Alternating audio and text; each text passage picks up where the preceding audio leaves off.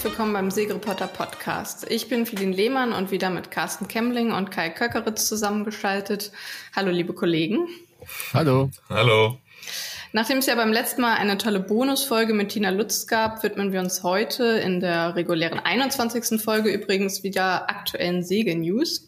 Und zwar wird es heute einmal um die Story eines russischen Dreimasters gehen, die für eine extreme Kommentarflut auf Facebook gesorgt hat. Außerdem um zwei Segelunfälle mit tödlichem Ausgang, unter anderem für eine Olympiaseglerin und dann noch um ganz persönliche Segel- bzw. noch nicht Segelerlebnisse aus der letzten Zeit von Carsten und Kai. Wir fangen mal mit den tragischen Todesfällen an, zu denen es ja wirklich innerhalb kürzester Zeit gekommen ist, jeweils im Training, aber ja, an ganz verschiedenen Orten. war ziemlich geschockt. Das ist ja an dem gleichen Wochenende pass passiert. Genau, äh, wenn man dann montags irgendwie die, die Seiten aufmacht oder das verfolgt, dann am Wochenende schon denkt, oh Gott, das kann ja irgendwie alles nicht sein, das ist ja doppelt. Und äh, wenn das so nah an einem dran ist, ne? und ähm, ja, der erste Fall war ja tatsächlich ähm, das, von den 49er Seglerin ähm, aus Tunesien, zwei Zwillings, Zwillingsschwestern, die auch beide in Japan gestartet sind bei Olympischen Spielen.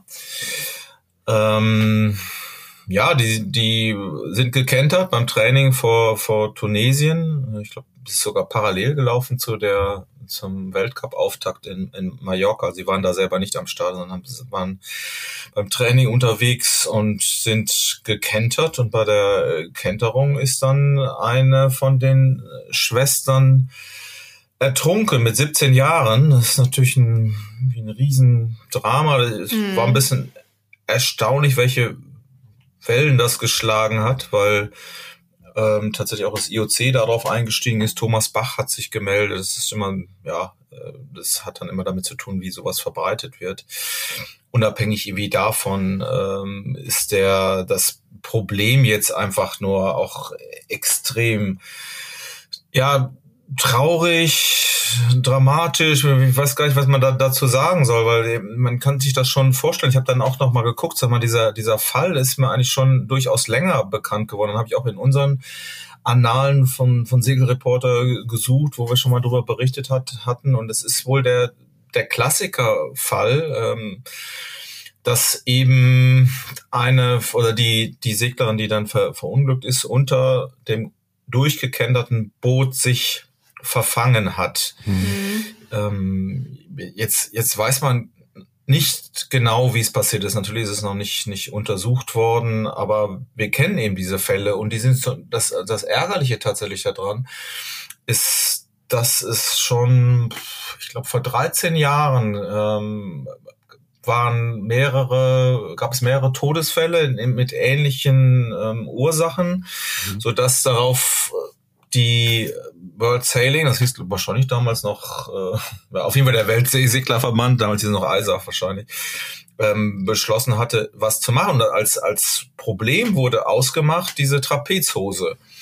Ähm, jeder, der so eine Trapezhose Hose kennt, die hat, hat, hat so einen komischen Haken am, äh, am Körper ja quasi an der Hose, die man sich überstreift.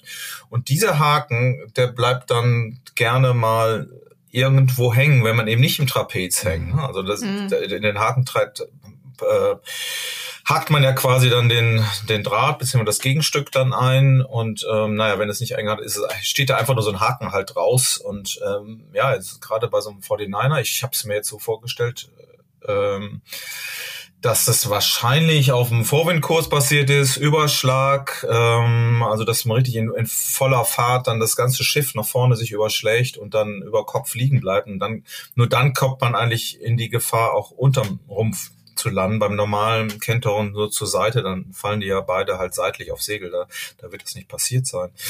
Ähm, aber wenn eben das passiert bei größerer Welle, dass das Schiff über einem zu liegen kommt und diese 49er bleiben halt platt dann unter Wasser äh, umgedreht liegen, dann ist halt diese ganze Rigging-Bereich, also die, was da so auf dem Boot an losen Leinen sich befindet, nämlich die Fallen, die ja, Trapezdrähte, die Schoten, alles schwimmt dann so in so einem so einem Wuling unter Wasser rum, also quasi schwerelos. Und da besteht natürlich die Gefahr, sich da äh, mit, mit eben dieser Haken einzuhaken und mhm. ähm, dann kommt man plötzlich nicht mehr an die an die Wasseroberfläche und klar kann es auch mit dem kann sich auch mit dem Fuß in, dem, in der Schot verdrehen. Also es kann irgendwie ganz unglücklich irgendwie äh, gelaufen sein. Ähm, ja, äh, wie auch immer, sagen wir, ich bin jetzt mal davon ausgegangen, dass es möglicherweise diese Trapezhose war, dann ist es eben umso äh, fieser, weil es eben dieses Problem schon seit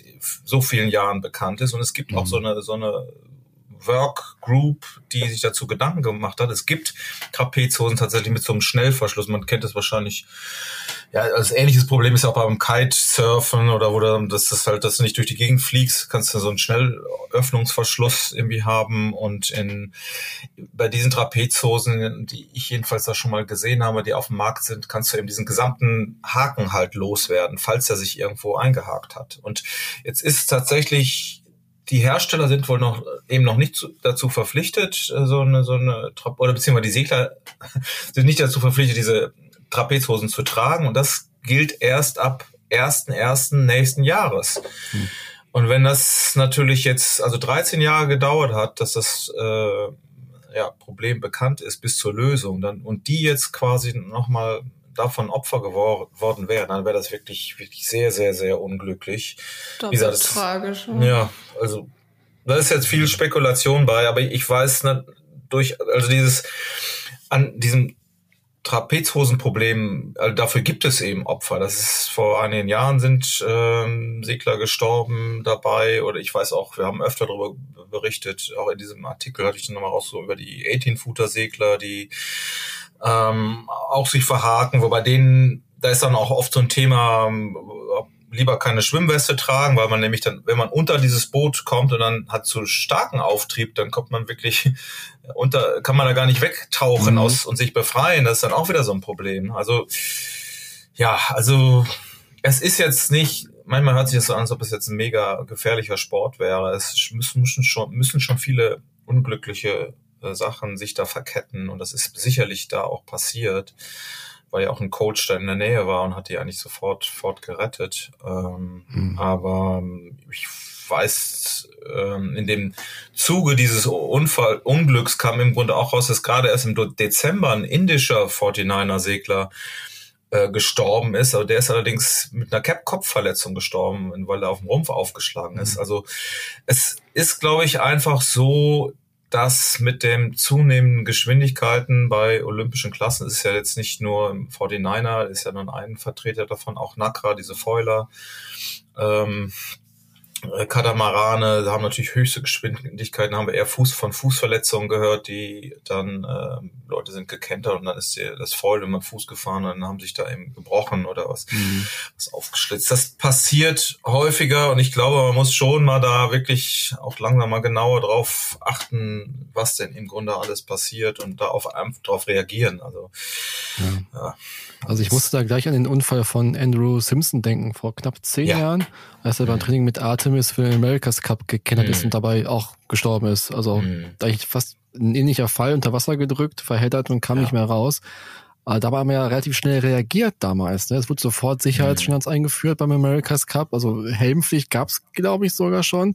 Mhm. Aber es wurde auch quasi dann bestimmt, dass man ab diesem Zeitpunkt immer auch ein Rettungsmesser an der Weste tragen muss sich halt im, im Fall der Fälle losschneiden zu müssen. Deswegen, ich finde es erstaunlich, dass es halt irgendwie 13 Jahre bis jetzt, äh, bis zum 1.1.23 gedauert hat, um halt so ein Sicherheitsstandard irgendwie neu einzuführen oder zu etablieren. Das kann ja eigentlich nicht sein. Ja, das, das ist, es ist wirklich, wirklich tragisch. Ich weiß auch genau, wo, was du sagst mit dem Messer. Das war auch eine Lösung von den 18-Footer-Seglern, die diese, das war es auch von, schon vor fast zehn Jahren, dass sie, glaube ich, so ein Messer am umgedrehten Rumpf in Reichweite irgendwie mhm. kleben haben oder am Heck oder an, an einer Stelle, wo man eben von unten drankommt, ne, um sich das schnell lösen zu können. Ne. Ähm, ich weiß das, genau, bei dem äh, äh, Simpson, ähm, da war ja danach ja auch noch eine Folge, dass sie dann alle Sauerstoffgeräte da, dabei ja. hatten, also so kleine, falls, dass man unter Wasser eben auch sich ähm, ja, ein bisschen länger, falls man eingeklemmt ist und dann auch nochmal Sauerstoff extern zugeführt bekommen kann oder sich selber das zuführt. Das war wirklich eine, eine dramatische, oh, stimmt, wenn du das, ich bin, bin ja damals sogar, ich meine, das ist ja in der großen Segelpresse hier, ist ja wirklich rundgegangen. Ich bin bin damals sogar mit, mit dem Stern dahin geflogen. Die brauchten Experten, um zu hören, was denn da wirklich los war. Die haben einen riesen Aufriss irgendwie gemacht und ich habe dann da mit, mit äh, Ian Percy ähm, ähm, gesprochen, beziehungsweise hier Walter Wüllenweber vom Stern war mit dabei, der hatte das geschrieben und auch initiiert und wollte, da war wirklich genau jetzt auch wie jetzt die Frage, was ist da eigentlich wirklich passiert? Ne? Hm. Steht natürlich America's Cup noch mal mehr im Fokus und da hat's eigentlich, war es auch ein anderer Fall, weil da ist ja das ganze Schiff kollabiert, ist zusammengebrochen hm. der saß da irgendwie drin halt. Ne? Das betrifft dann, das ist schon dann ein Einzelfall, den du schwer verallgemeinern kannst. Ähm, und da, seitdem sind ja auch die, die Katamarane kleiner geworden. Da, also das waren ja die dann äh, in, in Bermuda später dann gesegelt sind und inzwischen fahren sie auf den Rümpf, ähm, Einrümpfern. Die genauso groß sind, sogar größer. Ja, stimmt. Aber die haben eben nicht diese, diesen Doppelrumpf, ja. wo du da, die dann auseinandergebrochen sind. Alles, das ist schon, das Bewusstsein hat sich da verstärkt und muss man, glaube ich, auch machen, aber ja, aber trotzdem kann man natürlich, was soll man jetzt auch daraus lernen? Man kann auch jetzt nicht alles ausschließen, ne? Also an, an, an Gefahren. Natürlich ist es nicht ungefährlich.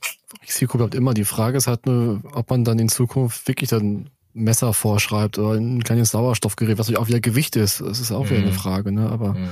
die Frage ja, ist, wo geht die Reise hin? Also es ist in allen Sportarten so. Ja. Also ich glaube tatsächlich, also ein so ein Punkt ist, ist so, ich habe hab da auch mal an, an meine Segelerfahrung so, so gedacht. Also wenn man so gerade olympisch segelt und wie die Mädels ja auch, die waren jetzt noch sehr, sehr jung und waren auch ähm, jetzt noch nicht äh, die besten Segler. Die waren zwar bei den Olympischen Spielen, sind aber mit Abstand letzter geworden und die haben auch ihr Schiff noch nicht richtig beherrscht. Die haben also den Quotenplatz für Afrika bekommen, wo aber auch nur einer sich oder eine Crew sich drum, drum beworben hat. Nichtsdestotrotz, ähm, man, wenn man viel auf dem Wasser ist, macht man sich einfach gar nicht so einen richtigen Kopf darüber, weil man nimmt es so wie, als ob man Fußballspiel geht auf dem Fußballfeld halt. Ne? Und das ist auch, ich weiß, eine Geschichte, als ich neu war, als ich mal ja mal Flying Dutchman gesegelt, auch als Vorschoter, da war ich nur so eine Geschichte am, am Gardasee. Ähm, das war mit einer der ersten Re äh, Regatten, die wir, glaube ich, gesegelt sind. Und dann ist mir genau nämlich dieser Trapezhaken abgebrochen nach einer Regatta. Also bin ich, also der, ja, die, die Verschweißung ist wohl aufgegangen, bin ich im Wasser gelandet. Und es ging eigentlich nur darum, oh, wir sind schnell an Land und jetzt brauchen wir einen Ersatz, um, die, um das nächste Rennen zu fahren. Und äh, das war dann, die Franzosen haben uns geholfen, weiß ich noch, Vincent Berger hatte noch eine Ersatz-Trapezhose. Äh, der hatte auch nur komplett anderes System. Der hatte ein Fest, der hatte keinen Haken an der Trapeze, sondern einen festen Bügel und hat sich dann immer, der hatte quasi so einen Karabiner hatten. Wir haben am FD so ein durchgehendes Trapez, an dem man sich dann ein, eingehakt mhm. hat und hat das immer mit rübergenommen. Das heißt, er hatte den Karabinerhaken an dem Trapez am Schiff und hat sich damit eingehakt. Jetzt, jetzt habe ich dann mit meinem Trapez und diesem festen Bügel gestanden, konnte es also nicht verbinden. Was habe ich gemacht? Ich habe einen Schäkel daran gemacht. also ich habe mich wirklich da fest eingeschäkelt ähm, und war fest verbunden, also ohne dass ich mich lösen konnte. Ich meine, allein die, der Quatsch auf die Idee zu kommen, was, was passiert prompt, ich glaube, kurz nach dem Start, einer hat uns die Vorfahrt genommen, wir mussten so eine Chaoswende, Patentwende äh, fahren. Ich lag im Trapez stehen, im Louvre im Wasser. Die Fock war Back, sind, wir sind eben nach Louvre gekentert, äh, weil die da ausweichen musste. Und dann hing ich unter dem Schiff und habe unter Wasser versucht, mich dann diesen Schäkel zu lösen. Ne? Also wurde so halb unter Wasser gezogen, so Kopf, so mhm. Oberkante, Unterleber. Im Endeffekt hat das gerade so gereicht, dass ich mir im Kopf so halb raus, ey, wie auch immer. Also das, das ist jetzt natürlich ewig her, aber ich hab das nur so, im, so abgespeichert im Kopf. Äh, wir haben uns gar keinen Kopf darüber gemacht, dass es da eben irgendwann auch Gefahren gibt. Und ich, mhm. ich glaube, das ist wohl eher, das, vielleicht ist das das, was man daraus lernen kann, abgesehen von so einer Trapeze, dass die eben sicher ist, dass man sich eben bewusst macht oder vielleicht auch die Trainer oder Coaches irgendwie sagen, ey, äh, ist, man muss sich schon mal paar ähm, Gedanken machen, wann, auch bei welchem Wind man rausgeht oder nicht. Und äh, vielleicht ist das das Einzige, was man da noch, noch so draus lernen kann. Also, ja, aber sieht man dann nicht irgendwie mit einer angezogenen Handbremse irgendwie im Kopf so ein bisschen, wenn man ständig daran denkt, was könnte ja. jetzt passieren, wenn ich jetzt kenne? Also hm. nimmt man ja wahrscheinlich unbewusst auch eine Nummer raus ja. einfach. Ne? Das ja, ist ja auch im, im Profisport wahrscheinlich auch nicht äh, gern gesehen. Nee, nee, nee, definitiv. Also du kannst nicht mit dem Gedanken rausgehen, da kann jetzt was passieren, das macht auch keiner. Ne? Aber es ist eher noch, noch, noch weiter. Äh, eigentlich das, das Feld, weil du, weiß ich, man geht beim Training schon mal raus und ähm, macht sich wirklich überhaupt keinen Kopf, dass, dass man jetzt auch abtreiben könnte, wenn da mhm. irgendwas kaputt geht, sondern macht das halt so, okay, ich gehe zum, wie zum Fußballtraining oder, oder keine Ahnung, in, wie in der Halle und das so, so natürlich wird das, wenn man es jeden Tag im Grunde macht. Ne? Ja. Und ähm, ja, ich meine, vielleicht ist das jetzt tatsächlich genau die Überleitung zu, zu dem anderen Fall, ne? Was, ähm, Stimmt, in Polen, ja. polnische mhm. Liga, ist es ja auch zu einem mhm. Unfall gekommen mit sogar zwei Toten, richtig? Ne, ja, drei sogar, glaube ich. Ach, drei. Inzwischen, achso, ist ja, gefunden?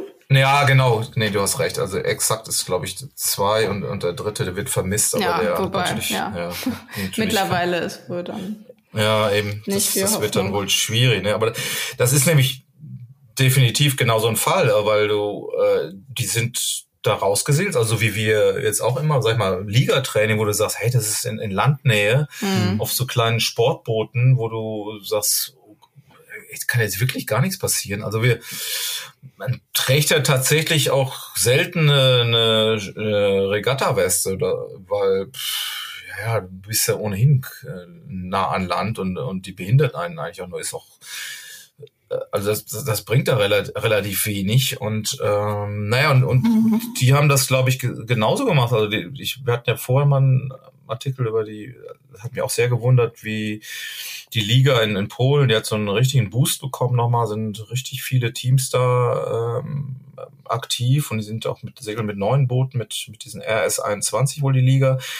Und die sind jetzt da tatsächlich mit so einem Sportboot gesegelt, womit die Polen am Anfang die Liga gesegelt haben, nämlich mit einer Delphia 24. Das ist im Grunde, mhm. ja, ähnliche Größe wie J70 oder was gab's denn noch? Diese von Bavaria, ne? Die B1. B1, genau, und sowas ist es von Polen auch. Ich habe es noch nicht gesegelt, aber es ist mit Genaka eben und ähm, ist nicht alles jetzt Kohlefaser wie bei der J, so ich glaube auch ein bisschen günstiger und damit haben die ihre Liga gestartet und so eine so ein, so ein Boot ist dann eben auch äh, haben die sich ähm, ausgeliehen für ein erstes Training, Saisontraining. Ja, und sind dann morgens raus und dann bei wohl ziemlich starkem Wind. Es war wohl, ich glaube, hab mir das auch mal angeguckt dabei sagst du? Gdanz, ne? Ich dachte immer, das, das wäre äh, Gdynia, genau. Genau, ich dachte, das wäre Danzig, aber hat er das tatsächlich sogar falsch ist am Anfang. Gdynia, das ist ja direkt daneben und dann, wenn da aufleiniger Wind ist, also gerade bei oft Nordwestwind hast du dann ziemlich große Welle, harte Bedingungen. Und ähm, ja, die sind da raus für, ich glaube, morgens um, um gegen elf und um ähm, das, oder um zehn sind wir relativ früh raus. Das muss dann um 12 Uhr passiert sein und um 15 Uhr ähm, hat dann der Verscharter gesagt, ey, wieso sind die dann nicht wieder an Land? Also hat also keiner so richtig geguckt. Das war auch an einem Freitag. Mhm. Und um 12 Uhr muss, müssen die da wirklich wahrscheinlich ähnlich, es wird eine ähnliche Situation gewesen sein wie jetzt bei den ähm, 49er-Seglern, wo wir, weil eine anders kann man eigentlich mit so einem Sportboot nicht kentern. Also wirklich unter Volllast, unter Gennaker in eine Welle gerauscht und dann abgeschmiert, also so, ein Sonnenschuss oder noch vielleicht sogar, ich weiß nicht, ob ne, ganz überschlagen können die sich nicht, aber es scheint so zu sein, dass sie dann platt auf dem Wasser lagen, denn das Schiff ist irgendwie abgesoffen. Man kann sich jetzt nicht vorstellen, wie das anders passiert sein soll. Also oft ist es so, dass diese Sportboote eben seitlich auf dem auf der auf dem Wasser liegen mit dem Mast und dann mit dem flatternden Gennaker und dann hm. wenn dann irgendwie die Wellen von der Seite rein schwappen, also wenn das größere Wellen sind, dann kann das schon mal in den Niedergang schwappen und dann, das ist dann eine Möglichkeit, wieso äh, so Kielboote da ähm, auf Tiefe gehen und naja, und die sind jedenfalls ist das Ding wohl ähm, ja fast untergegangen. Ich habe nur ein Foto dann nachher gesehen im Hafen, wo das wirklich Oberkante Unterlippe dann hing und ja, das war vier, vier Segler waren auf diesem Boot, das ging irgendwie unter und ja, am Ende, als dieser Verscharterer kam, war da wohl nur noch einer drauf. Den hat er gerettet und die anderen waren irgendwie weg. Und da kannst du auch nur knapp, weiß ich nicht, theoretisch, glaube ich, nur bei fünf Grad Wasser dreiviertel Stunde überleben. Mhm. Theoretisch. Und äh, also das ist mir echt, echt nahe gegangen an diesem Wochenende. Also beide Fälle und, und die jetzt, wo man dann auch überlegt, sag mal, wow, wann sind wir denn, also wann fährt man denn mal so raus und macht sich so keinen Kopf, gerade so Kiel, da fährt er zum Leuchtturm irgendwie oder hämmert da raus, weil es gerade so toll ist und weil es einfach nur Spaß macht.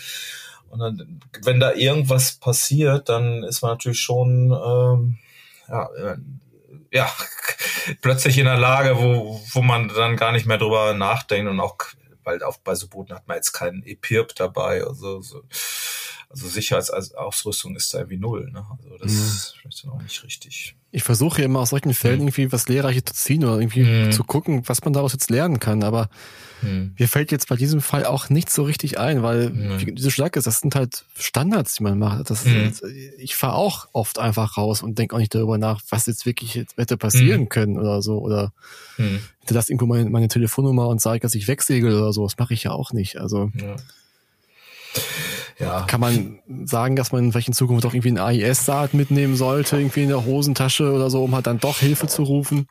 Tja. Oder eine PLB? Hm.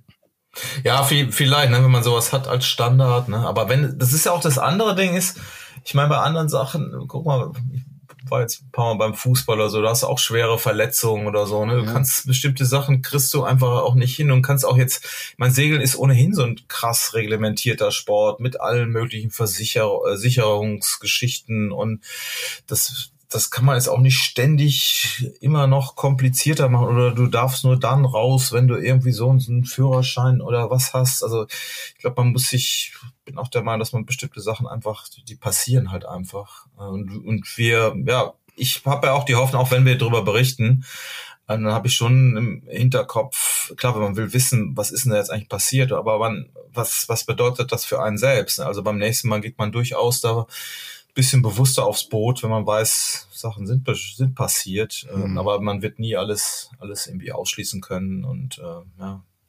Ja, also ich denke, ja. hätten sie halt irgendwie so einen Sender, Sender mitgehabt, eine AIS-Saat, äh, ja. wäre es wahrscheinlich anders ausgegangen. Also mhm. ich, ich glaube, das Problem war auch wirklich, dass sie so lange dann draußen waren, mhm. dass sie halt irgendwie erst dann drei Stunden später als vermisst gemeldet worden sind und bis dahin war es ja. einfach schon zu spät. Dann hätten sie ja gleich am Anfang irgendwie Hilfe holen können. Also hätte ja auch eine Wasserfunk, ein, ein, ein Funkgerät gereicht, ein ganz normales, was irgendwie ja. ein Handfunkgerät, was wasserdicht ist. Hm. Aber ja. ja, das ist halt, die, ob er dann rankommt und so. Also ich, ich hm. für, für mich würde ich sagen, im Prinzip wäre meine nächste Anschaffung jetzt auch erstmal so ein AIS-Saat, nicht in der Hosentasche haben kann oder in, mhm. der Weste mittragen kann, um darüber halt dann im Fall der Fälle jemanden zu benachrichtigen. Mhm.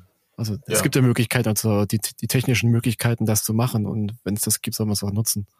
Ich glaube, es ist genau in dem Moment, wenn man auch weiß, man, man fährt einfach ein bisschen weiter raus. Ne? Und das ist klar beim Cruising oder Fahrtensegeln sowieso, ne? auch wenn man ja. alleine drauf ist, das, das stelle ich mir auch immer. Man muss ja nur irgendwie äh, kurz an der Regel, Reling ein bisschen stolpern und dann, dann bist du irgendwie weg oder so. Ne? Das kann schnell gehen, ja. ja oder ich was immer noch, wer war die Französin, die beim, beim Pinkeln äh, hinten auf der Heckplattform ist sie irgendwie ins Wasser gefallen und das Schiff fuhr weiter und dann hat sie aber ihr Handy dabei gehabt, hat ihre Mama angerufen.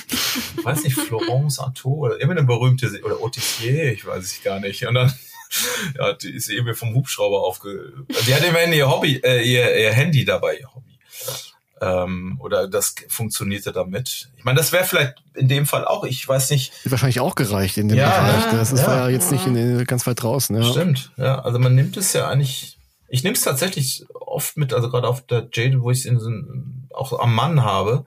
Mhm. Ähm, ja, aber es muss manche was, man weiß ja auch nicht, ob das dann wasserdicht ist oder nicht, aber ach, ja, also muss man sich, glaube ich, schon mal in den Kopf haben. Besonders, wenn es, also das müssen ja schon Bedingungen gewesen sein, die jetzt eben nicht äh, Leichtwind äh, hin und her, ja. sondern das, da muss ja schon äh, ziemliche, ziemlich äh, härtere äh, Bedingungen gewesen sein und dann, ja, müssen wir ja. vielleicht doch mal einen Kopf machen. Ja. Ja, dann machen wir weiter mit unserem nächsten Punkt. Das ist ein Thema, das vor allem auf Facebook in den letzten Tagen auf extrem viel Interesse gestoßen ist. Es geht um einen russischen Dreimaster, der von zahlreichen Häfen abgewiesen wurde. Und der entsprechende Beitrag hat über 500.000 Personen erreicht, wurde fast 2.000 Mal kommentiert. Einige Nutzer sind in ihren Kommentaren allerdings auch ein wenig abgedriftet, muss man sagen. Aber fasst doch erstmal kurz zusammen, worum es in dem Artikel überhaupt geht. Ja, das ist tatsächlich in den ähm, französischen Medien auch ist der Ursprungsartikel irgendwie her, wo wir darauf aufmerksam geworden sind. Und ähm, ja, es, es geht eben um so einen sehr markanten Dreimaster, den, den war mir bisher so auch nicht bewusst, aber ist ja tatsächlich ähm, ja schon ein Stolz der, der, der russischen Flotte, so, so wurde es jedenfalls verkauft. Äh, fuhr immer mit einer riesigen äh, Russennationale am, am Heck, ist in St. Petersburg gebaut worden, also ein Nachbau. Aber privat, muss man zu sagen. Es war jetzt kein offizielles Schiff der Streitkräfte. Ja, genau. Ist kein offizielles Schiff, ja. Nee, aber ist historisch schon damit behaftet, ne? Also so wie ich das verstanden, weil das ja mit dem ähm, Zar zusammenhängt. Das, ja, hast, hast du dich da mal reingearbeitet, Kai? Du kennst doch, du bist doch unser Historiker. Stimmt. Habe ich tatsächlich gemacht. Ähm. Siehst du? Ja, sehr klar. Wusste ich. Er kann gar nicht anders. Also bis zum Ende des 17. Jahrhunderts war das russische Zarenreich ein reines Binnenland. Mhm. Der gesamte Handel in anderen Ländern fand quasi auf Binnenwegen statt, also auf Landwegen statt. Und das äh, russische Zarenreich hatte auch keinen direkten Zugang zum Meer. Es gab zwar in der Barentssee, mhm. Murmansk hatte einen Zugang, aber der war geopolitisch nicht großartig relevant. Und das änderte sich erst, als Peter der Große Ende des 17. Jahrhunderts an die Macht kam. Und Peter der Große war sehr, sehr ja, segelaffin, würde ich fast sagen. Denn als 16-Jähriger entdeckte er ein altes hm. englisches Schiff auf einem Grundstück seines Großonkels, meine ich. Da hat er sich wieder aufbauen lassen und hat darauf das Segeln gelernt, auch erste Reisen unternommen und fasste da quasi auch so ein bisschen den Entschluss, auch später eine eigene Marine aufzubauen oder eine Seemacht zu werden. Nachdem er an die Macht gekommen ist, unternahm Peter der Große auch relativ viele Reisen, diese Reisen auch inkognito teilweise, also unter falschem Namen und ging zum Beispiel in Holland bei einem Schiffsbauer in die Lehre, hat dort angefangen, äh, den Beruf des Schiffszimmermanns zu lernen, hat mitgeholfen, eine Fregatte zu bauen und hat sich quasi das ganze Bootsbauhandwerk angeeignet, hat dafür auch ein Zeugnis bekommen, ein sehr gutes Zeugnis sogar, das ist überliefert, das kann man noch nachlesen und brachte dieses Wissen zusammen mit Bootsbau natürlich auch und Modellen von Schiffen damit nach Russland, wo dann quasi anhand dieser Modelle und Kenntnisse angefangen wurde, eine Flotte aufzubauen. Das Problem, was Peter der Große halt noch hatte, war zu diesem Zeitpunkt einfach, dass es immer noch keinen Zugang zum, zum Meer gab. Natürlich, die Ostsee war ein Ziel, als auch das Schwarze Meer. Und es gab halt sowohl an der Ostsee als auch im Schwarzen Meer keine Möglichkeit, einen Hafen zu bauen. Also die Ostsee war in der Hand der Schweden und das Schwarze Meer in der Hand des Osmanischen Reiches. Und so fasste Peter den Entschluss, zuerst im Schwarzen Meer Fuß zu fassen. Da eroberte er Ende des 17. Jahrhunderts Azov, das ist am Asowschen Meer, wissen wir, ist der Zugang zum Schwarzen Meer und richtete dann seine Aufmerksamkeit auf die Ostsee. Also eroberte er dann an der Ostsee die Neva, das ist ein Fluss, der beim heutigen St. Petersburg in die Ostsee mündet und errichtete quasi an der Mündung der Neva eine eigene Stadt. Die ist eigentlich nach dem heiligen Petrus benannt. Mittlerweile mit St. Petersburg volkstümlich sagt man, die wurde von ihm gegründet. Genau. Jetzt hatte er quasi einen Zugang zum, zur Ostsee und begann halt eine Flotte aufzubauen. Und als eines der ersten Fregatten lief ja damals die Standard vom Stapel in der eigenen Werft in der Nähe von St. Petersburg. Und angeblich hat auch Peter der Große die selber überführt. Deswegen ist diese Standard, die heute rumsegelt, quasi ein Nachbau so der ersten Fregatten, wahrscheinlich sehr, sehr holländisch geprägt. Aber Peter der Große holte dann auch später dann relativ viele englische Bootsbauer mit ins Land, die mitgeholfen haben, eine Flotte aufzubauen. Und relativ zügig entstand so eine relativ große Flotte in der Ostsee und Russland war auf einmal äh, mit im Spiel der Seemächte. Genau, und das, das Schiff ist ja dann eben auch bei, ja, bei den ganzen Traditionsveranstaltungen äh, wohl ständiger Gast, äh, hier Hansesail, ich weiß gar nicht, ob wahrscheinlich waren sie in, in Rostock auch schon. Und ähm, so, ich habe das so verstanden, dass sie wirklich von Veranstaltung zu Veranstaltung segeln, so als Highlight. Und dann auch, also es sieht schon sehr ähm, ähm, historisch eben aus. Ne? Also durch ja, die, ist äh, wirklich Nachbau, also ja, eins zu also ich, ich, fand das auch mega spannend, wo war mir auch gar nicht so bewusst, was ähm, ja, dass es dieses Schiff als solches äh, klar so präsent ist, aber aber auch genau wie du sagst, die Historie, es hat ja es hat natürlich eine, eine krasse symbolische Bedeutung dieses Schiff, weil es ja nun auch das Flaggschiff der ja ich weiß nicht die erste Russ was die erste russische Flotte, kann man schon sagen, ne? Oder die die Russen haben ja vorher auch Kriegsschiffe gehabt, aber ich glaube, die erste große, die sie wirklich da auch aufbauen wollten halt. Und in, insofern ist es ja auch, ist es natürlich ein, ein Symbol für, ähm, ja, für die ähm, kriegerische Auseinandersetzung, die, die wir jetzt aktuell auch haben. Und das, das ist jetzt gerade genau das, das große Problem oder weshalb das auch in den äh, Fokus geraten ist. Also wie du mhm. schon sagst, der der Mann, wie, wie heißt der Kollege noch? Der das ist Wladimir Martus sehe ich gerade. Der, ähm, das sagst du ja, das ist ja quer, eher so eine Privat Initiative gewesen von ihm, wobei der schon durch ähm, ja auch öffentliche Gelder unterstützt wurde und also aus verschiedensten Quellen hat hat er das Geld gesammelt, um, um das Schiff auch nachbauen zu können.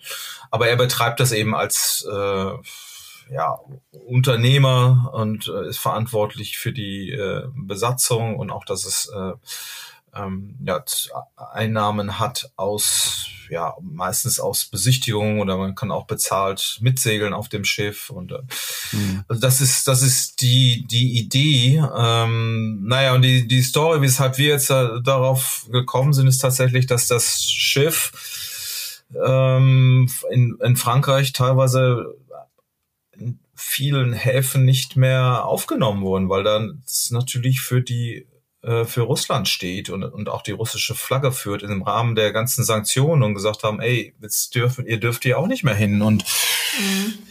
das ist, glaube ich, genau ja der Punkt, wo die Diskussion jetzt begonnen haben. Man, man ja. also ich, ja, der, also wo, was wurde denn überwiegend diskutiert, Philine? Also wenn ja. Also viel war eben natürlich genau das Thema, ähm, ob mhm. das nun gerechtfertigt ist, dass er abgewiesen wird oder nicht, ähm, mhm. wie weit das eben gehen soll. Das hatten wir teilweise auch schon ähm, bei anderen Ukraine-Russland-Themen mhm. und bei Seglern, die irgendwie jetzt ausgeschlossen werden. So, das war natürlich ähm, ganz viel Thema, wo wild hin und her diskutiert wurde und die Leute aber auch sehr, sehr unterschiedliche Meinungen tatsächlich hatten. Mhm. mhm. Ähm, ja. Ja, ich glaube, man, man muss dazu zu jetzt sagen, also, äh, also er ist jetzt kein äh, ausgemachter Putin-Freund, so kommt er jedenfalls nicht rüber. Ne? Also ich, man kennt ihn jetzt zu wenig, aber das wird in, in verschiedensten Medien auch jetzt nicht, nicht so gesagt, dass es eigentlich irgendwie ja, dass er ein verkappter Putin-Freund ist, sondern dass er tatsächlich durchaus klar Russe sind nicht alle Russen sind böse und er hat sich relativ früh ähm, ja, gegen den Krieg geäußert. Ich finde jetzt auch nicht besonders laut. Ähm, das ist ja auch alles total schwierig. Man kann das ja auch nicht verlangen hier, wenn wir hier auf unserem westlichen Stühlen sitzen irgendwie und alles ganz einfach ist. Ich weiß ja auch nicht, der wird ja durchaus Connections nach Russland definitiv haben. Kannst ja nicht mit von einem Mal auf den anderen jetzt alle alles abbrechen. Jedenfalls hat er die ukrainische Flagge gesetzt ähm, dazu. Er hat schon ähm, ähm, ja sich dazu äh, ähm, Position bezogen, also ne, gegen den Krieg. Ähm, ja, aber ich auf der anderen Seite, weil ich weiß, Set war jetzt die eine Stadt in Frankreich, die die äh, das Schiff abgewiesen hat. Ähm, da war jetzt natürlich auch schwierig. Die stehen dann natürlich auch unter Druck, denn das war, glaube ich, ein Hafenfest, der, und wenn dann jetzt dann große russisches Kriegsschiff, sag ich mal, auch wenn es historisch ist, einläuft mit großer ja, Russenflagge, dann, schon dann schwierig. haben die auch Erklärungsbedarf ne, gegenüber mhm. Gästen und äh, die die kommen. Mhm. Es es ist ja wir, wirklich schwierig und, und, und traurig und klar, die, man kann dieses Thema ja mit diesen Sanktionen, klar Sanktionen, das das macht ja alles Sinn. Ähm, ich glaube, es greift sehr über jetzt aber auch, soll man äh, Sportler jetzt ausschließen von, von jetzt beim Segeln ja Regatten. Ähm, klar, es gibt da einige, ich weiß bei von den ähm, Biathleten oder so, oder was, was war denn der eine? Der hat dann auch irgendwie mit so einem, äh, was, was war das, ein Skispringer oder der mit einer oder nee, war das, das war ein Kartfahrer, glaube ich, der mit dem Z äh, dann posiert hat bei der Siegerehrung und wollte das, glaube ich, als Witz machen, aber das ist alles dann überhaupt nicht mehr lustig, ne? Also die sich mhm. dann klar für den Krieg positionieren, das, das ist schon schwierig. Aber jetzt die Sportler, die jetzt ja, oder auch, ja, wie eben so ein Schiff, die einfach, sag ich mal, Russen sind und äh, ja, da auch in einer krassen Zwickmühle sind halt, ne? Mhm. Die kann man wahrscheinlich nicht alle über einen Kamm scheren. Die Frage ist immer, wo mhm. zieht man die Linie? Also jetzt, mhm. es, es gibt ja Sanktionen halt, auch gerade in England, soweit ich mhm. weiß, dass halt wirklich russische Schiffe einfach nicht einlaufen dürfen in die Häfen. Mhm. Ähm, kann man diskutieren. Ähm, die Frage ist eben, wo will man eine Linie ziehen, wer darf man einlaufen? Wenn man sagt Privatjachten oder Private, dann verläuft es auch wieder, weil dann quasi die Oligarchen wieder einlaufen könnten, eventuell, mhm. die auch sanktioniert werden sollen. Und äh, mhm. hier ist es halt ein Sonderfall. Es ist halt irgendwie weder ein reines Privatvergnügen, noch mhm. ist es halt irgendwie ein Oligarchenprojekt, ja. was da irgendwie rumfährt. Also das ist halt schwierig. Und da ist immer unglaublich schwierig, in der Gesetzgebung halt irgendwie ein Stupfloch aufzubauen für solche Leute halt. Und ich glaube, die sind einfach dann da reingefallen und mussten die Misere jetzt ausbaden, was natürlich fies und gemein ist, gerade weil eben auch die Crew ja nicht nur aus Russen besteht, sondern auch ja. aus vielen Ukrainern wohl teilweise auch und ja. äh, auch Europäern ganz viel. Stimmt. Ja, das ich glaube, denen hat er ja sogar auch dann, äh, sag ich mal, Glück in Anführungsstrichen gewünscht oder jedenfalls gesagt oder oder Leute, dass das, weil die sind ja teilweise abgereist und, und kämpfen jetzt in, in ihrem Heimatland. Ne? Ja. Also was für eine, für eine für eine krasse Situation. Ne? Man ist überreißt das jetzt manchmal auch noch immer noch gar nicht. Also was was ja, das ist ja so ein spezielles Ding, so genau an der Schnittstelle, ne, wo es so, ja. so viele Themen gibt, ähm, ja, die einfach nicht so erklärbar sind. Ne? Ich meine, ich, ich verstehe immer noch, das überlagert das ja auch bei den, den, den Sportlerausschlüssen. Also da war ja die Argumentation, dass man, wenn man den russischen Sportlern quasi verbietet, an großen Wettkämpfen teilzunehmen, dann trifft oder dann macht man der russischen Bevölkerung auch bewusst, äh, dass es überhaupt diesen Krieg gibt, weil ja. die das vorher sonst gar nicht mitkriegen halt, ne? dass das so ein Punkt ist. Ne? Weil, ähm, ja, ob das jetzt wirklich funktioniert, das kann ja sogar noch mal sein, äh,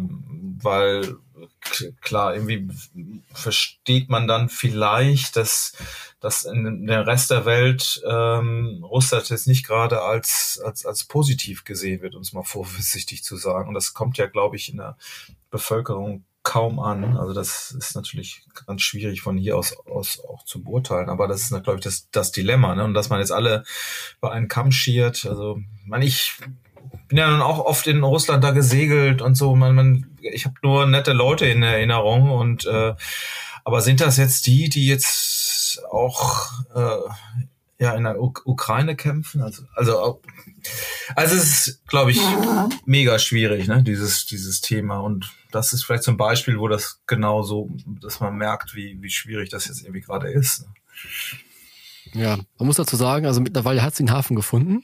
Also sie liegt jetzt an Land. Mhm. Mhm. Ich glaube Stimmt. in na, wo ist es? In der Nähe von Marseille ist sie jetzt untergekommen. Also da mhm. durfte sie jetzt anlegen. Mhm. Ähm, was ich bei den ganzen Diskussionen auf Facebook teilweise sehr skurril fand, dass dann Leute dazugekommen sind und dann irgendwie bemerkt haben, dass das äh, Foto ja eine Fotomontage sei und äh, alles fake ist. Mit der Flagge oder was? Mit der, ja, mit der Flagge. Echt? Also, dass die Flagge halt falsch aussieht, das wäre ganz klar ein Fake. Und wo ich mich dann frage, ja. was hat das jetzt mit dem Text selber zu tun oder mit dem Artikel ah, ja. zu tun? Oder mit, oder Wurde sehr Schiff, abenteuerlich, ja. Soll es das Schiff gar nicht geben oder was? Ach so. Ja, also, Geisterschiff, ja. Ja, oder dass es gar nicht ein russisches Schiff ist, sondern was mhm. anderes, dass nur ein Propagandazug mhm. der Ukrainer gewesen sei und so. Äh, waren schon teilweise sehr, sehr seltsame Auswüchse in der Diskussion, teilweise auch wirklich unter der Linie. Also mhm. Ja. Auch gemerkt, dass auch viele daran gekommen sind, die mit dem Segeln gar nichts zu tun haben, die irgendwie bei Facebook darüber gestolpert sind, dann ihren Senf dazugeben mussten, was sie gerade mhm. irgendwie denken. Mhm. Ähm, ja. Ja, wir werden das verfolgen. Ne? Ich meine, ich, ich verstehe ja durchaus, es kommt ja auch immer mal wieder an, an dieses Kriegsthema dran und ich finde, es gibt ja auch positive Geschichten. Wie, heute hatten wir diesen den Opti-Segler, der da dieses dieses äh, Garda-Meeting bei über 1000 äh, Optis gewonnen hat tatsächlich. Über die haben wir ja schon öfter gesprochen, die auch die einfach durch durch Leistung versuchen zu demonstrieren. Mhm. Das sind jetzt klar die, die Ukrainer Ähm, oder auf der anderen Seite hast du die diese Oligarchengeschichten von den Russen. Das, da deckt das natürlich auch. Da ist das, das steckt ganz doll im Segeln irgendwie drin. Ich habe jetzt auch noch eine eine Story, die haben wir noch gar nicht äh, geschrieben, aber ich, ich weiß diese. Es gibt ja diese äh, also ich sag mal, die Oligarchen, also viele von diesen Profi-Teams, die ja äh, international äh, segeln, sind halt von Russen finanziert. Und dieses System ist schon, hat das ein bisschen Geschmäckle. Und da ist der Segelsport ganz tief da drin versteckt, weil es eben teilweise relativ teuer ist, so bestimmte äh, Sachen zu, zu segeln oder auch mhm. konkurrenzfähig zu sein. Ich meine, Gazprom ist einer der größten Sponsoren im Segelsport die ganze Zeit gewesen, auf allen möglichen Ebenen. Aber da kommt man schon immer mal wieder jetzt, jetzt dran und ähm, insofern, äh, das scheint nicht ganz so falsch zu sein, ähm, da auch mal darauf hinzuweisen, dass es im, im Segeln da äh, ja einiges doch vielleicht auch nicht so ganz genau nehmen oder so wichtig nehmen, wo jetzt gerade das Geld herkommt. Also, ja. Aber naja, ich, ich glaube, wir werden es immer mal wieder ähm, aufnehmen, wo mhm. dann unsere ähm, ja, wo, wo man Sachen er erklären muss und auch sieht, wie sich das irgendwie entwickelt. Aber ja, aber ich glaube, die Russen, ähm, da werden ein, ich, ich finde ja auch immer diese Olympia-Boykott und sowas, da wurde ja auch viel drüber diskutiert. Ich finde das eigentlich prinzipiell auch Mist. Also damals wegen in Moskau den Pol Pol äh, genauso beknackt wie in Los Angeles, dass dann die Sportler eben nicht da starten dürfen. Äh, andererseits wird inzwischen auch Olympia ähm, so, so sehr ja, politisiert, dass man da immer wieder an diese Grenze kommt. Ne? Das ist ja gar nicht ein Segelthema, aber naja, okay, das führt ja. jetzt vielleicht auch zu weit. Also im Prinzip, die Geschichte ist gut ausgegangen. Es gibt mhm. einen Hafen für die Standard. Die Crew könnte sich weiter verpflegen, Vorräte mhm. aufnehmen und auch weiter segeln in Zukunft. Und daher kann dieses Projekt des Russen, also äh, der, der Völkerverständigung, die er ja quasi auch mit der Standard lebt und ausübt, weitergetragen werden. Ich wollte gerade sagen, dass es zum Abschluss jetzt noch ein paar schöne Geschichten aus eurem Segelleben gibt, aber so schön ist es ja gar nicht alles. Carsten, du hast, ja, stimmt. du hast unter anderem wieder was Blutiges mitgebracht und Kai eher so eine Landstory. Wer von euch will anfangen? Ich kann mal ganz den Anfang machen und zu Carsten ja. überleiten. Also, wir hatten ja im vorletzten Podcast schon darüber gesprochen, dass Carsten seinen Saisonstart so ein bisschen mit seinem Knie äh, verpatzt stimmt. hat.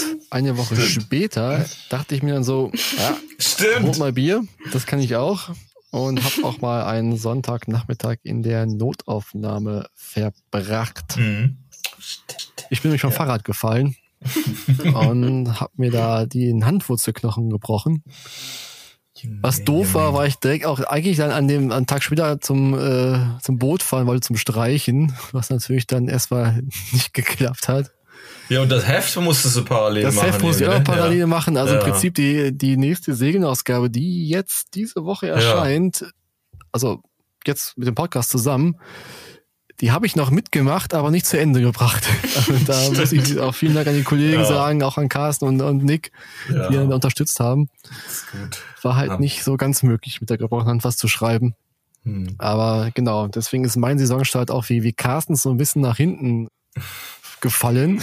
Ich warte immer noch so ein bisschen. Ich war jetzt am letzten Wochenende über Ostern noch mal am Boot. Ich konnte selber nicht so viel machen, deswegen habe ich dann quasi noch meinen mein Schwager Shanghai und mein, mein, mein Papa der mit 82 Jahren dann auch mal ums Boot kriechen musste, um zu streichen. Schön ähm, herumkommandiert. Ja, stelle ich mir gut vor, wenn du sitzt auf dem Stuhl und lässt ja da noch ein bisschen malen und da. Das haben die beiden aber sehr gut gemacht. Also ja. mein, mein Schwager hat sich richtig ein Zeug gelegt. Ich habe am Anfang auch gesagt, wir müssen euch ein bisschen den Dreck so ein bisschen abbürsten und so. Da hat er da aber, da war ich gerade oben auf dem Schiff und hat er da wirklich angefangen zu bürsten. Da war er Rumpf wieder blitzblank, hätte er gar nicht so stark machen müssen. Sehr geil.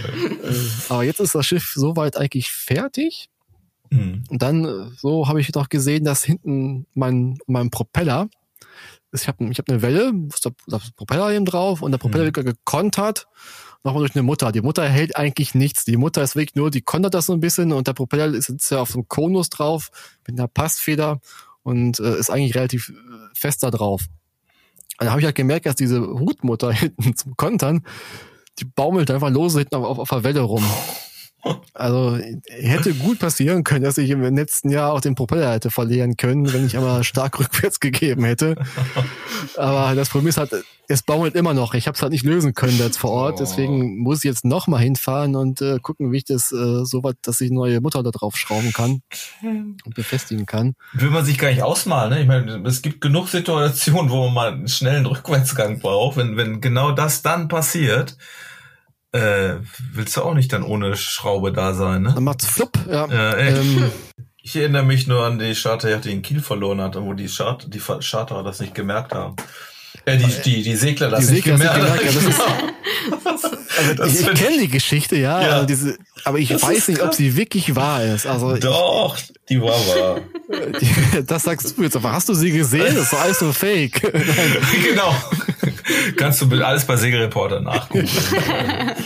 Wenn das da drin steht, dann ist das natürlich Fakt. Also ich kenne die Fakt. Geschichte übrigens aus England, da soll es ein ja. Schiff gegeben haben und im Mittelmeer gab es wohl sowas auch. Und ja. das im Mittelmeer soll sogar irgendwie drei Saisons damit gesegelt sein. Also ich, ich kann es mir eigentlich nicht vorstellen. Aber gut. Ja, ja wir müssen das nochmal nach, nachvollziehen. Ja. Aber, äh, wir werden ja noch auf den Grund gehen, um zu gucken, ob, genau. man wirklich genau. ohne Kiel segeln kann. Stimmt schwierig. Naja, ja, aber jedenfalls, genau, ich war halt irgendwie auch ausgenockt. Stimmt. Aber die, die Stimmung in Holland, ähm, du, das war super. das geil, war, oder? Ostern? Mhm. Über Ostern war Bombenwetter, die mhm. ersten Schiffe sind draußen. Also meistens die Charterboote, die schon viel unterwegs sind jetzt. Mhm. Und ich war in Lemmer halt im Ort kurz drin. Es war halt eine Bombenstimmung. Also es war mhm. irgendwie so auch dieser, dieser Corona-Blues ist ja. vorbei, der Winter-Blues mhm. ist vorbei, äh, keine Maskenpflicht mehr und ja, so ein bisschen mhm. vorsichtig ist man immer noch, aber im Prinzip ist es fast so wie, wie vorher halt. Ne? Mhm. Die Stimmung ja. ist gut, äh, die Läden sind voll, die Cafés sind voll. Also das war schon unglaublich schön. Das ist auch für mich immer, wenn ich das erste Mal nach dem Winter so durch Lemmer durchlaufe, durch den Ort, dann denke ich mir auch immer, ach ja. Das ist klasse, ne? Geht so ein bisschen wie nach Hause kommen, ja. ein bisschen. Ich finde auch, so nach der Corona-Zeit ist das echt, glaube ich, genau, einfach nochmal anders, ne? Man nimmt es, sonst hat man immer so nach diesem dunklen Winterloch und denkt, okay, muss da irgendwie durch, aber jetzt ist es ja gefühlt, ja, nach, das Loch hat zwei Jahre gedauert, ne? Für viele. Und das ist, also, glaube ich, auch. Weil es ist wirklich Wunder, es ist halt wirklich richtig gut, ne? Also es war, also man konnte, ich war wirklich nur eine halbe Stunde im Ort oder so. Das war einfach, einfach schön. Mhm. Also das ja. habe ich sehr genossen. Das ist auch nett. Das ist dann, dann halt die Hand auch besser, glaube ich. Dann halt die Hand auch besser. Ich habe sie mhm. gar nicht mehr mhm. gespürt. Aber ich habe auch, ich war im letzten Jahr überhaupt nicht im Ort drin, glaube ich, wegen Corona. Mhm. Ich habe es überhaupt nicht geschafft. So, ja. Und dann war es jetzt wirklich, also es war hat sehr gut getan. Und man merkt es auch bei den Leuten, die dann da rumgelaufen sind, auch schon über die Kanäle gefahren sind und so. Das war einfach eine super Stimmung. Mhm. Es war schön zu sehen, dass es endlich wieder losgeht und man jetzt nicht mehr so viel befürchten muss. Ja, ja. ja und ähm, während ich quasi meine Hand schonte, hast du da mit Segler den Kopf rasiert. ja, genau. Scheiße, ja. Oh Mann, ja, ich bin auch langsam, äh, ja, ich zweifle langsam an mir oder hab danach auch gezweifelt, ob das irgendwie unter sehr schlechten Omen steht, diese ganze Saison, weil ich muss es ja, ich muss es auch nochmal zusammenkriegen. Also es ging ja los.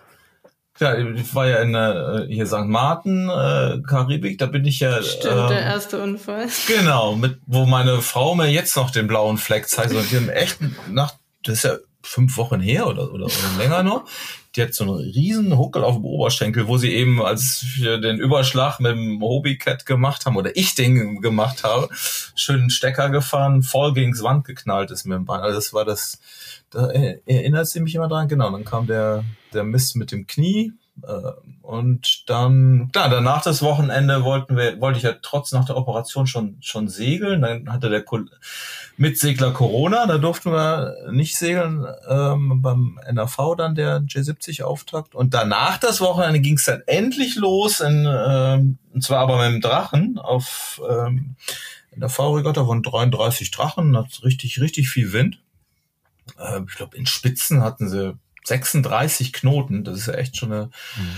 richtig viel. Und ähm, Drachen, wir sind erst rausgefahren ähm, und dann haben wir so ein bisschen ein paar Startversuche gemacht und dann hat uns der Wettverleiter aber wieder rein, reingeschickt, weil es zu viel auch war und Aber nach einer Pause sind wir dann wieder raus, glaube so gegen 15 Uhr und wir sind im Grunde sind ein Rennen gefahren und bei ich meine bei diesem Drachen da kriegt man ja auch also ich wenn ich dann mal seit langer Zeit mal wieder drauf sitze und gerade bei so viel Wind da, da ist halt so viel Druck in dieser Kiste bei Wind also das fährt ja nicht glitscht ja nicht los wie so eine so eine J70 sondern ist halt die Tonnen, die man hat, die werden halt nicht beschleunigt, dass du surfst, sondern hast immer volle Pulle Druck. Also ähm, in, in dem Schiff und dann fängt es ja auch unter Spinnaker an, schnell zu geigen und so. Mhm. Ich meine, wir haben es einigermaßen im Griff gehabt, lang so auf dem, weiß nicht, von 300 Schiff, so knapp auf dem zehnten Platz. Und ich habe mich nur schon gewundert, weil die neben haben alle keinen äh, Spinnaker mehr gesetzt, sondern sind so mit Schmetterlängen gefahren. Und, und du ist, bist ja auch kaum schneller tatsächlich mit so einem Drachen, weil du, wenn du nicht surfst oder gleitest, dann hast du Rumpfgeschwindigkeit und dann bleibt es bei der Rumpfgeschwindigkeit. Ne? Also dann kommst du da auch nicht drauf.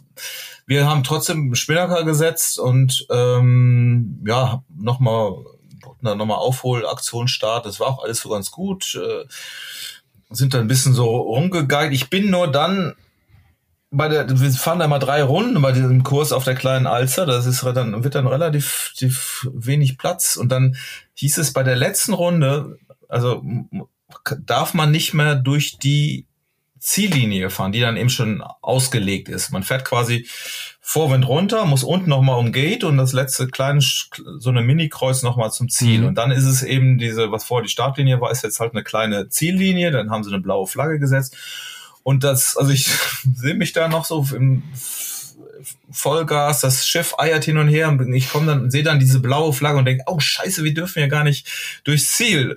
Also dann habe ich so einen Schlenker gefahren, um eben an diesem Ziel eben vorbei zu kommen, ähm, weil wir sonst disqualifiziert worden wären.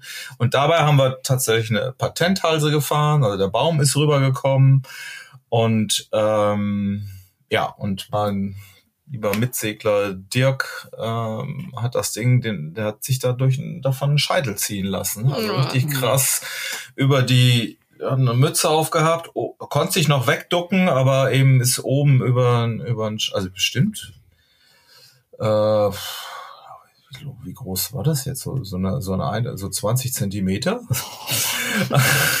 also alle, äh, ich ja, also das hört sich jetzt, nee, das soll sich nicht lustig anhören, aber im Nachhinein ist, verklärt ist das natürlich. Ich war natürlich auch geschockt, weil alles voller Blut plötzlich war. Okay, er saß da aufrecht, ist ja jetzt nicht darunter geflogen. Man will das jetzt auch gar nicht wissen. Also das macht man sich gar nicht vorstellen, wenn das, mhm. wenn er den voll erwischt hätte. Mhm. Also, aber er hat sich also da weggeduckt, die, die Mütze hat das wahrscheinlich auch noch abgefangen und ähm, ja, äh, wir sind tatsächlich das Rennen noch zu Ende. Sa war, saß da so ein bisschen benommen. Wir mussten den Spiel noch runternehmen und dann wieder ein Stück aufkreuzen, sind auch, weiß ich nicht, Elfter geworden. Und dann habe ich mir ihn, ich habe es erst auch gar nicht so wahrgenommen. Ich dachte, oh, hast du dir mit dem Kopf wehgetan? Und dann äh, guck im Ziel gucke ich in sein Gesicht. Das war wirklich, also ich meine, Kopfwunden bluten halt. Ne? Und so eine Wunde, die blutet halt. Mhm. Also das war, ich, ich habe jetzt ich hatte mir die Schwimmweste von, von einer Frau geliehen, da ist jetzt noch überall Blut drauf, weil es am Wochenende. Und, und Dirk war wirklich, der war schon ein bisschen benommen, hat es aber gut weggesteckt, aber wir sind dann wirklich an, an Steg sofort natürlich, äh, auch, auch ein, das haben Gott sei Dank sind da ist die Ärztequote in der Drachenklasse relativ hoch. Und da waren dann direkt zwei, die, unter anderem der eine Arzt, der mein Knie gemacht hat, hier Dirk Rose, der das, vielen Dank nochmal, der das sehr gut operiert hat, war, war auch direkt davor. Und dann kam auch noch ein, äh, was war das eigentlich? Ein Hautarzt, glaube ich, dazu. Passte ja eigentlich ganz gut zu einer Kopfwunde. Nein, die haben dann auch Erstversorgung dann gemacht, dann haben wir auch gesagt, okay, ähm, er hat ja normal geredet und war jetzt alles sehr blutig und haben ist wohl schlau, einen Krankenwagen zu, such, äh, zu rufen und die haben ihn noch mitgenommen und Dirk war noch tapfer. Klar wurde er dann genäht und naja, wir sind ja dann am Donnerstag schon wieder, äh, ist er dann schon wieder Drachen gesegelt, die Donnerstagsregatta, was immer unsere Mittwochsregatta ist, halt dem geht's gut, hat die Haare abgeschnitten und äh, ja, ganz kurz Und hat getrimmt. dir auch verziehen oder noch nicht? Ja, ja, doch, ich habe schon ein paar Mal gesagt. Und er hat erst noch mal gefragt, wie ist es eigentlich passiert, weil er schon einen kleinen Filmriss. Ich musste es dann auch noch mal oh rekapitulieren. musste ihm auch erzählen, ja, das ist, das ist wirklich meine Schuld, weil er sagt, oh, hat er sich nicht gut geduckt? Und ich sage, ja, das war wirklich Chaos, weil er hat, er ist ja auch der Spielfahrer, der war dann auf den Spinner äh, konzentriert, also war bestimmt mhm. nicht sein, sein Ding. Und ja, ich hätte einfach nicht versuchen sollen, am Ziel vorbeizufahren, sondern einfach geradeaus weiter, aber da, das war mir so ein Reflex. Ja, wie auch immer. Also das war jetzt wirklich, äh, habe ich gedacht, okay, dann haben, sind wir natürlich die restlichen Regatten nicht gefahren. Er hatte zwar noch mal gedacht, ja, ich gebe dir heute Abend Bescheid, ob der Arzt sagt, ob ich darf. Und dann äh, also, war er schon auch so weit. Das war halt dann das Ärgerliche. Ähm, aber naja, wie gesagt, wir sind dann schon Drachen gesegelt. Und jetzt war tatsächlich am Wochenende waren wir vier Tage J70-Training hier Ostern auf äh, in Strande und da habe ich schon gesagt, wenn ich mich da jetzt drauf, oh Gott, was passiert denn jetzt gleich? aber das ist toi toi toi alles. Doch, ich habe mir mal einen Finger, habe ich so einen kleinen Piekser. Ähm, oh. War auch ein bisschen Blut rausgekommen.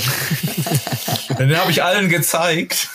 Guck mal, ich habe hier auch. Aber ähm, nee, das ist noch glimpflich verlaufen. Jetzt wollen wir nächstes Wochenende dann zweite Drachenregatta. Mal hoffentlich läuft das dann einigermaßen. Und dann, ja, also ist bis jetzt ein bisschen schwierig losgegangen, die Saison. Ähm, also, es kann eigentlich nur besser werden. Ja. ja. Denke ich auch. Muss aufpassen, dass dir deine Mitsegler nicht weglaufen. Ja, das, ich habe das natürlich, wir haben tatsächlich sehr durchgewechselt am, am Wochenende, jetzt in, in, in Kiel auch. Äh, ich habe den immer erst nachher erzählt, was ich schon alles für, für Mist verzapft habe. Mein Sohn musste auch noch mal mit, meine Frau musste auch noch mal. Die hat sich tatsächlich an dem Oberschenkel, hat sie sich unter das Ölzeug noch mal einen richtigen Schwamm drunter geschoben, weil man auf der J haut man immer mit dem Oberschenkel gegen diese doofen Winschen, die für nichts gut sind. Ähm, und dann sagt sie, okay, okay, ich komme mit, aber ich darf nicht ähm, ähm, dagegen die Winch knallen nochmal. ähm, ist auch, ja, ist auch nicht so richtig passiert. Also das, das geht gut. Und mein Knie hat auch gehalten, so einigermaßen. Also, naja, hoffentlich sind wir durch. Ne? Und Kai ist bestimmt jetzt auch äh, bist auch bald durch. Ja? ja dauert noch ein bisschen, dauert noch ein bisschen. Weiß ne? man ja noch nicht. Das weiß man äh, nicht nee, genau. nee, stimmt. Das, stimmt. Nur ganz kurz, heute Morgen stand ich in der Schlange beim Arzt äh, nochmal für, für eine Überweisung. Hm. Und natürlich so am Dienstag nach Ostern natürlich äh, richtig was los beim Arzt. Also wir standen wirklich bis auf die Straße raus hinten. Hm. Und dann stehe ich in der Schlange und warte und warte und warte und dann dreht sich der vor mir um und guckt mich so an dann fragt mich, bist du auch Segler? Und dann, ja, haben wir sich gar nicht gefunden. Der hat eine halbe Grassi, da haben wir erstmal äh, alle halbe Grassi-Modelle diskutiert, die Vor- und Nachteile. Das war äh, eine sehr, sehr schöne Abwechslung. Aber wie hat er dich erkannt? An der das Hand? Das ist halt die Frage. Ja, so. an der Hand. Verletzung, ja. ja. An der Verletzung. Nee, also äh, ich hatte halt meine alten ausgelatschten Docksides, also die, ja. die Bootsschuhe an, die echt nicht mehr schön sind. Dann so eine leichte Segeljacke halt. Wahrscheinlich die Skippermütze, ne? nee, so, so Helmut Schmidt, Schmidt -Mess. Nee, okay, okay. Äh, nee, ich hatte eine, eine Aber Segelhandschuhe. Ach, du hast die Segelhandschuhe an. Nee, auch nicht. Ich habe ja keine, ich habe ja keine Handschuhe an mit der, mit okay, der Schiene nee. hier mit der Hand. Nee, stimmt. Sondern so eine Basecap äh, von Handy Hansen, wo auch dann irgendwie so Kieler Woche hinten drauf ja, steht. Okay. Vielleicht auch daran. Aber ich muss ja irgendwie sehr segerisch ausgesehen haben. Ja, das war, genau. aber die Frage ist eben. Stimmt, das ist dann einfach. Woran erkennt man den Segler? Ja, wenn er ein Kieler Woche Cappy auf hat. Das könnte er eigentlich nicht gesehen haben, weil ich ja quasi hinter ihm stand. So. Er hat ja quasi nur das Cappy gesehen. Nicht? Ja. Kieler Woche ist nämlich hinten drauf. So. Ja, vielleicht ist er Podcast-Hörer und hat dann eine Stimme erkannt. Das kann natürlich sein. Vielleicht mhm. gibt es ja auch so ganz was wir gar nicht so wissen, so, so Verhaltensweisen von Seglern, wie sie warten oder wie sie sich bewegen. also meine, meine Freundin, ja, meine Freundin sagt immer, ich habe so, so einen schwankenden Seemannsgang drauf, weil ich immer irgendwie was ausgleichen möchte. Also, das kann ja auch, der Alkohol sein. Kann auch der Alkohol sein. Mhm. Vom Frühstück ja. noch, ja. Stimmt. Ja. Aber falls die Hörerinnen und Hörer wissen, woran man einen Segler erkennt, ja, stimmt. Schreib es doch in die Kommentare cool. bei Segelreporter, schreib uns auf WhatsApp, ach ne, WhatsApp nicht, aber auf Facebook oder auf Instagram. Mhm. Und dann schauen wir mal, was dabei dann rauskommt. Dann gibt es dazu eine extra Folge. Dann gibt es dazu ja, eine extra cool. Folge, woran man Segler erkennt, ja. Stimmt, das ist cool. Können wir auch mal, können wir auch mal Gedanken machen. Oder ich werde auch mal mehr, besser noch rumgucken. Vielleicht fallen uns ja irgendwelche Schnittmengen auf, irgendwie. Kratzen sich immer am Ohr oder, ja. oder woanders oder wer weiß. Ja, schönes Thema. So, habt ihr noch irgendwelche Geschichten, positive oder negative? oder war es das erstmal? Ich glaube, glaub, das war's. Das war's, ne? Na gut. Ja. Dann machen wir auch mal Schluss für heute. Mhm. Ich muss mich noch mal kurz extra verabschieden, weil ich in nächster Zeit leider erstmal nicht im Podcast dabei sein kann. Ja. Aber die Kollegen haben ja auch so alles im Griff und werden euch natürlich wie gewohnt weiter mit spannenden Stories versorgen. Gar nicht. Du wirst natürlich fehlen. Wir machen das Ding dicht. Ja, bevor es jetzt zu emotional wird, schließ, schließen wir lieber. Gut, also dann tschüss und bis ja. bald. Tschüss.